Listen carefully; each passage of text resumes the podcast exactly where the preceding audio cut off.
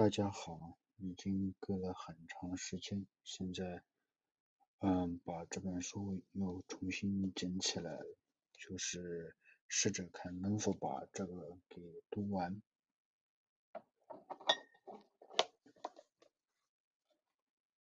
嗯，那我们现在就接着上次的开始继续吧。在写于抗日战争初期的昆明寂景中，他曾把当地居民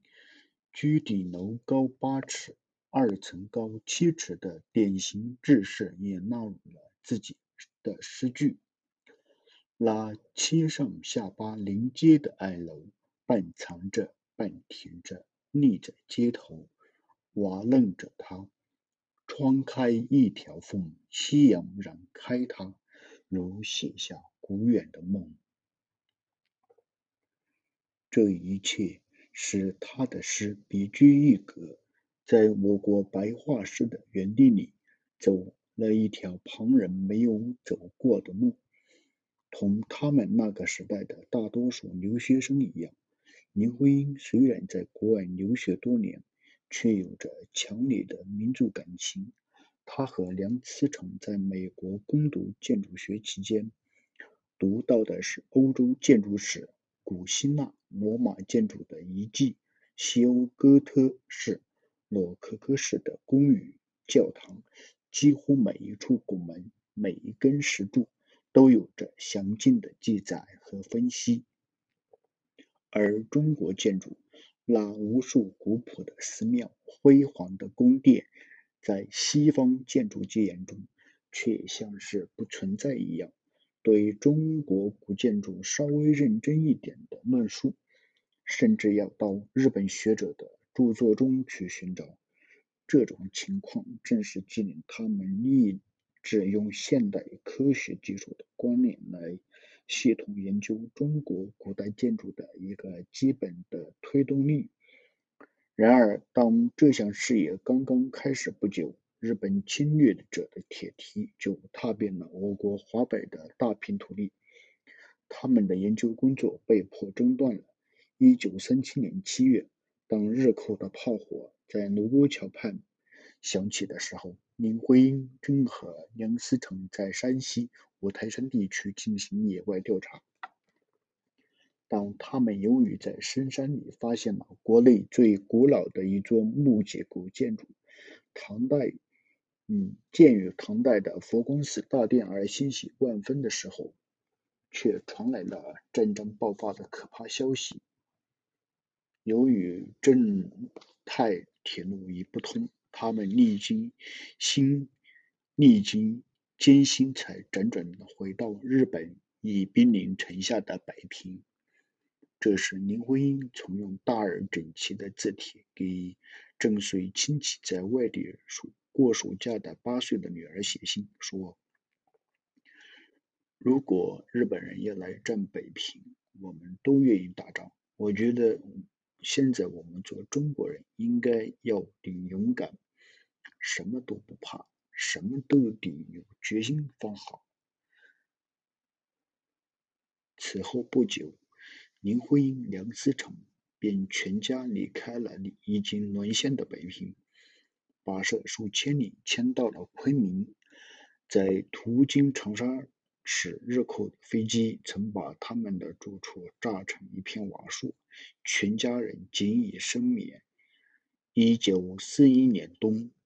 他们又从昆明迁到了四川宜宾附近一个偏远的江村。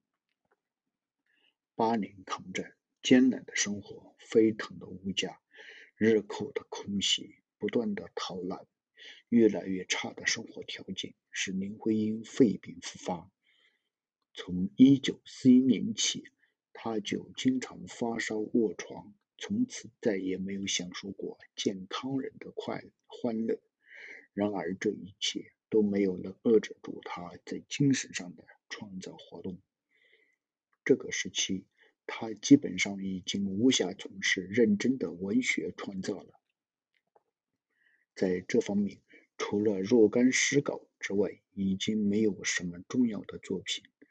但是正是大后方的知识分子艰苦的生活，同社会现实更多的接触和更深的了解，对战局的忧虑以及个人的病痛，已使林徽因的精神面貌发生了重大的变化，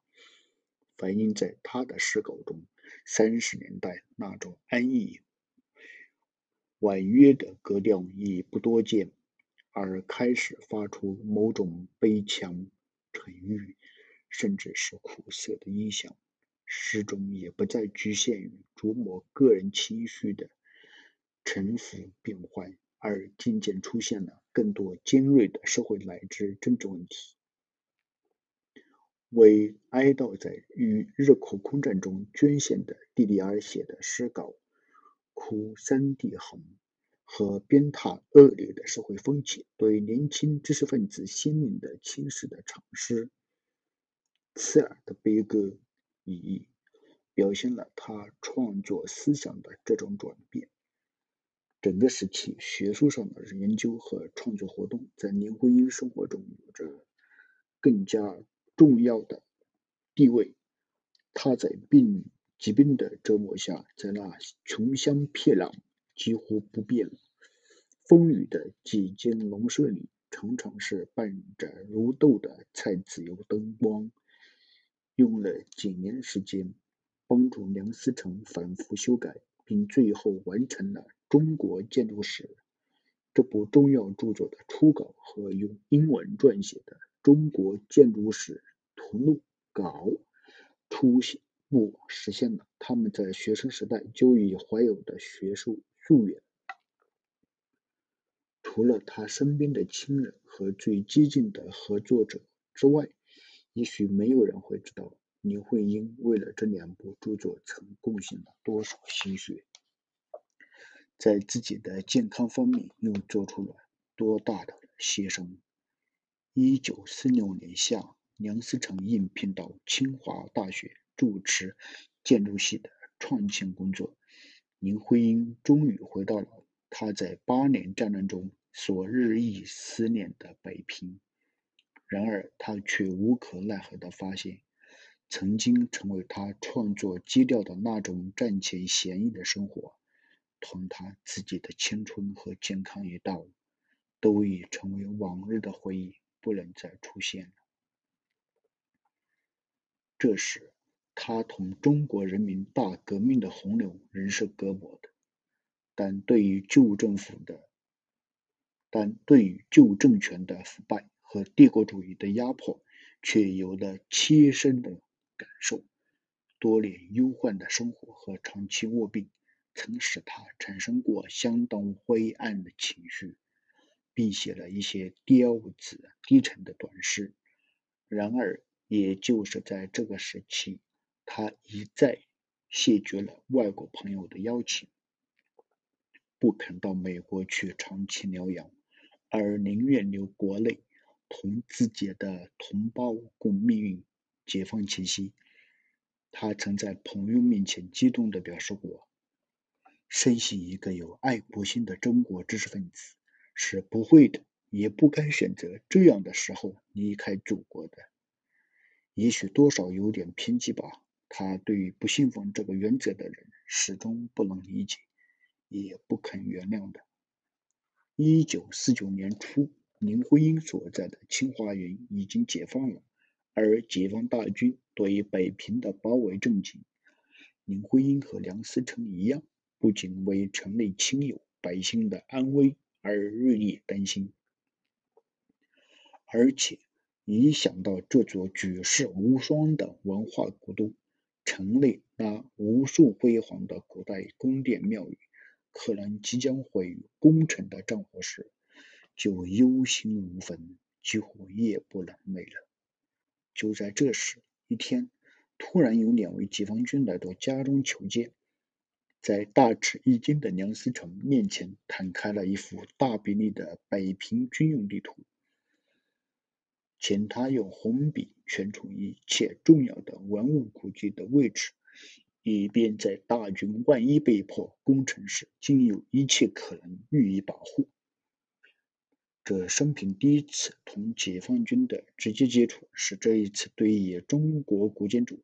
为第二生命的夫妻激动的热泪盈眶。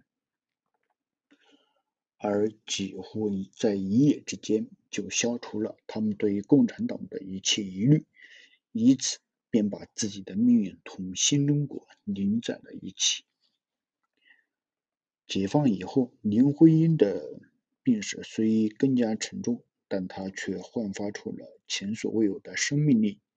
以极大的热忱，忘我投入到人民共和国的经济文化建设事业。他被聘为清华大学建筑系教授，北京市人民政府任命他为北京市都市计划委员会委员。不久，又被选为北京市第一届人民代表大会代表。他以惊人的毅力，忍受着病痛的折磨，认真地参加了首都的城市规划工作和清华北大和清华大学建筑系的同志们一道。提出了很有远见的总体规划草案。他还以极大的科学勇气，对人民、对历史负责任的精神，抵制了当时来自各方面，包括来自外国专家的许多武断的、错误的意见，力主保存北京古城面貌，反对拆毁城墙、城楼和某些重要古建筑物，提出了修建城上公园的新意设想。他十分关心供普通劳动者居住的小型住宅的合理设计问题，为建筑系研究生开了专题课，亲自做出了多种设计方案。他热心于北京传统手工艺的复兴，因工艺美术界一些同志的邀请，伏兵来到当时濒临停业的景泰来、烧瓷等工艺工厂调查研究，熟悉生产秩序。为这些工艺品设计了一批具有民族风格而又便于制作的新式图案，并亲自参与试制，同时还热情地为工艺美术学院培养研究生。他还热心于文化普及工作，在百忙中曾为《新观察》等刊物写了一系列介绍我国古建筑的通俗性文章，常常为此在冰榻上就着一块小花板。写作到深夜。建国不久后，林徽因和大清华大学建筑系的几位教授一道，接受了为中华人民共和国设计国徽图案的光荣任务。连续几个月，他把自己的全部热情都倾入了这件工作，呕心沥血，一次次的参与修改设计，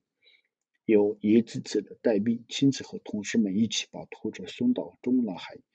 请周总理等领导审同志审查、提意见，直到方案最后确定。在讨论国徽图案的全国政协一届二次会议上，林徽因被特列被特邀列席。当他亲眼看到在毛主席的提议下，全体代表以起立方式一致通过了他所参与设计的五星照耀下的天安门国徽图案时，禁不住流下了激动的热泪，而这时他已经病入到几乎不能从座位上站起来了。这以后，林徽因又参加了天安门人民英雄纪念碑的设计和修建工作，并承担了为碑座设计饰文和花圈浮雕图案的任务。他凭自己对中国古代雕刻。纹饰方面的深刻了解和工艺美术方面的素养，十分出色地完成了这一创作。他也耗尽自己的，他也耗尽了自己的最后一份精力，以致没有能亲眼看到这座历史性建筑物落成。熟悉林徽因的人还不会忘记，在从事。在从事上述这些工作的同时，他又是一个多么热心于培养、引导青年的人。常常一连几个小时为他们讲课，同他们交换意见、谈话，全然不顾自己也是一个多弱、多么衰弱的病人。为了启发后学者，他不仅贡献着自己的学识，也贡献了那仅有的一点健康。好了，谢谢大家，今天就阅读到这里。